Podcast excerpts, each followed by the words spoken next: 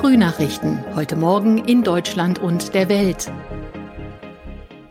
Es ist Mittwoch, der 29. Dezember 2021. Herzlich willkommen zu unserem Podcast. Ich bin Zoe Tassovali. Guten Morgen. Und das sind unsere Top-Themen heute aus Deutschland und der Welt. Deutschland kauft Anti-Corona-Pille Paxlovid. Zehn Jahre Kim Jong-un. Nordkoreas Machthaber ist immer noch da. Und neue Umfrage zeigt, Deutsche hassen Montage und lieben Freitage.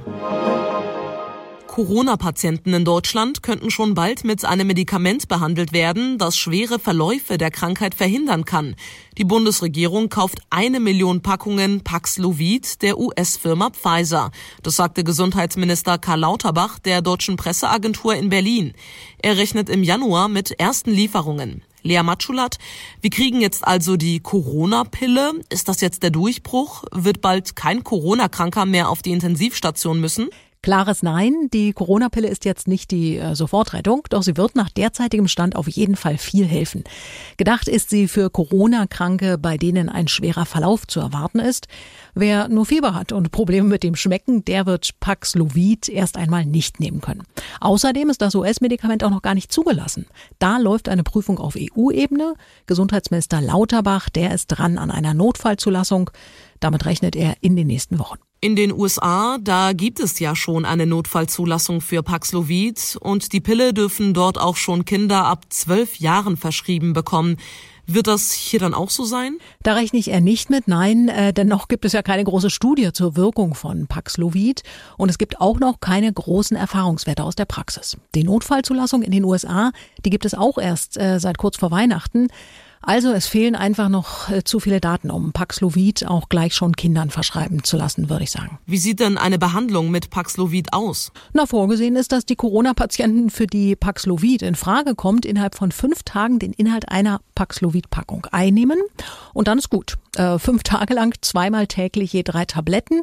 Der Wirkstoff Nirmatrelvir soll die Vermehrung des Virus stoppen. Ja, und sich gegen Corona impfen zu lassen, das bleibt aber weiterhin aktuell, oder?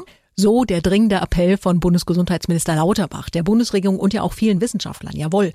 Paxlovid ist ja nun auch kein Wundermittel, das Corona alleine aus der Welt drängen könnte. Noch ist das Virus unterwegs und es kann auch leider noch immer zu schweren Krankheitsverläufen führen. Langsam werde Covid durch eine Kombination von immer wirksameren Impfstoffen und Behandlungsmöglichkeiten zu einer Krankheit, die dann ihren Schrecken verlieren werde. Das sagt Lauterbach.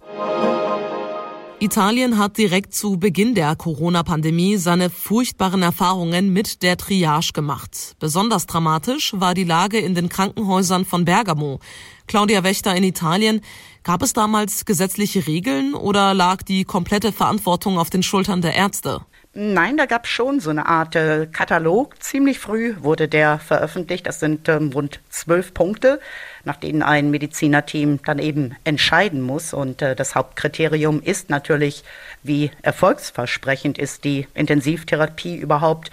Wie lange wird der Patient danach noch leben? Und ähm, so brutal das klingt, ein Arzt hier sagte, am Ende spielt natürlich auch das Alter eine Rolle. Claudia, erzählt doch gerne nochmal, wie die Situation damals in der Lombardei war, in Bergamo. Ja, Bergamo, das war pure Angst. Man hörte nur noch die Kirchenglocken, die Sirenen der Ambulanzen in den Straßen und in den Kliniken, das Chaos. Da lagen die Patienten auf den Fluren, andere an den Maschinen mit dem Gesicht nach unten, alle auf dem Bauch, Krankenschwestern brachen vor Erschöpfung zusammen. Ein Arzt meinte, wir sind im Krieg und Militärlaster, die brachten dann ja auch die Leichen aus der Stadt nachts, weil man nicht mehr wusste, wohin mit ihnen. Hat das Trauma die Italiener denn verändert, ihr Verhalten, die Corona-Politik der Regierung? Die Italiener sind achtsamer miteinander umgegangen, das auf jeden Fall. Und ähm, höchst ungewöhnlich, äh, die allermeisten haben die harten Corona-Regeln der Regierung befolgt und sich impfen lassen. Vermutlich wirklich auch eine Folge des Traumas.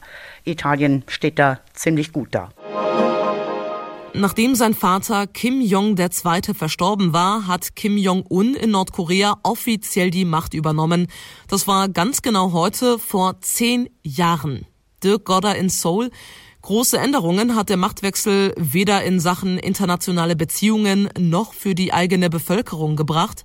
Wie führt denn Kim Jong-un seinen Machtapparat und welche Ziele verfolgt er primär? Nun, Kim führt den Machtapparat mit straffer Hand. Äh, so wie die Bevölkerung einer starken Kontrolle unterworfen ist, äh, befinden sich, nicht unüblich für totalitäre Systeme wie Nordkorea, auch Beamte und Funktionäre unter ständiger Beobachtung. Das äh, deuteten auch die sogenannten politischen Säuberungen in der Vergangenheit an, äh, denen auch hochrangige Funktionäre zum Opfer fielen. Hier in Südkorea geht man davon aus, dass Kim dadurch auch seine Stellung festigte. Allerdings trifft Kim seine Entscheidungen nicht allein. Als seine vorrangigen Ziele gelten klar die militärpolitischen Ziele, also auch der Aufbau eines Atomwaffenarsenals. Wie geht es denn der nordkoreanischen Bevölkerung unter ihm? Was weiß man darüber? Nordkorea führte nach der Machtübernahme Kims einige Marktelemente ein. Auch die privaten Märkte im Land dehnten sich weiter aus. Man nahm an, dass es den Menschen eine Zeit lang besser ging. Doch die internationalen Sanktionen, die eigene Misswirtschaft hemmen nach wie vor die wirtschaftliche Entwicklung.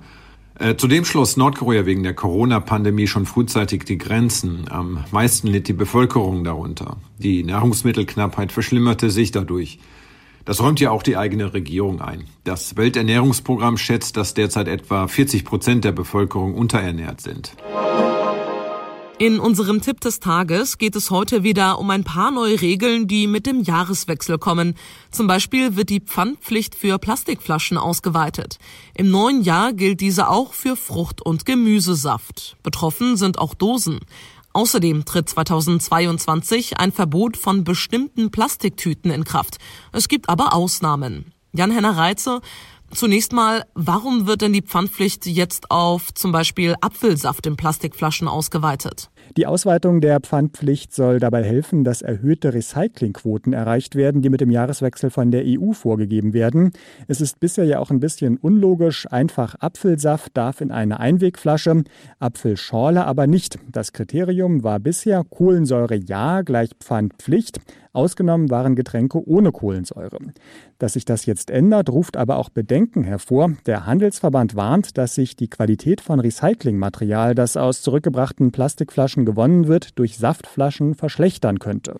Warum? Was ist denn das Problem an den Saftflaschen? Die enthalten teilweise andere Materialien, die sich schlechter wiederverwerten lassen. Man muss aber auch sagen, es wird wohl einfach eine Zeit brauchen, bis sich alles einspielt, auch alle Restbestände von alten Saftflaschen verkauft sind. Da gibt es auch eine Übergangszeit von sechs Monaten, in denen noch Saft in Einwegflaschen verkauft werden darf. Um noch mehr gegen Wegwerfmentalität und das Problem Plastikmüll zu tun, denken Umweltschützer übrigens längst weiter. Neben Flaschen fordern sie verstärkt verstärkt Mehrweg auch bei anderen Verpackungen. Müll reduziert werden soll auch mit dem Verbot von Plastiktüten, das ebenfalls mit dem Jahreswechsel in Kraft tritt. Um was genau geht es da? Da werden die Vorgaben auch federführend von der EU schrittweise immer weiter verschärft, nachdem es ja schon üblich geworden ist, dass Plastiktüten beim Einkaufen an der Kasse etwas kosten, werden bestimmte jetzt ganz verboten. Und zwar, ich sag mal, die ganz klassische Plastiktüte. Formal ist das Ausschlusskriterium eine Wandstärke von 15 15 bis 50 Mikrometern. Erlaubt bleiben also stabilere Tüten, die dafür gedacht sind, sie dauerhaft zu benutzen, aber auch die ganz dünnen, die wir zum Beispiel zum Einpacken von Obst und Gemüse im Supermarkt kennen. Die Boomtown Reds singen I Don't Like Mondays und Katy Perry schwärmt in Last Friday Night vom Wochenende. Die beiden Songs zeigen ganz gut, welche Wochentage bei uns hoch im Kurs stehen. Wir mögen keine Montage und freuen uns auf den Freitag. Eine neue Umfrage zeigt, welche Tage, Monate und Jahreszeiten die Deutschen besonders mögen. Thomas Bremser, über 2000 Menschen haben mitgemacht bei der repräsentativen Umfrage. Welche Zeiten mögen wir denn jetzt ganz besonders gern? Ja, der Samstag schlägt knapp den Freitag. Bei den Wochentagen ausschlafen, shoppen, Fußball gucken, mit Freunden treffen, das sind wohl nur einige der Gründe. Übrigens, der Sonntag fällt da schon deutlich ab. Den Montag und Dienstag hat kaum jemand genannt, kann ich gut verstehen. Bei der Jahreszeit liegt der Sommer deutlich vor dem Frühling, was mich überrascht. Der Herbst ist beliebter als der Winter, trotz Weihnachten und Adventszeit. Der Lieblingsmonat der Deutschen ist der Mai, bekannt für viele Feiertage Feiertage und die Spargelsaison. Die meisten mögen an dem Monat das Wetter. Und das war's von mir für heute. Ich bin Zoe Tassovali und wünsche Ihnen einen entspannten Tag. Tschüss und bis morgen.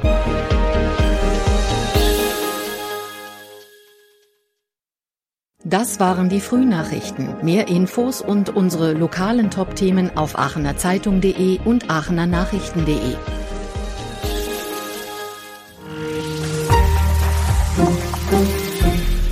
Die Frühnachrichten sind ein Podcast aus dem Medienhaus Aachen.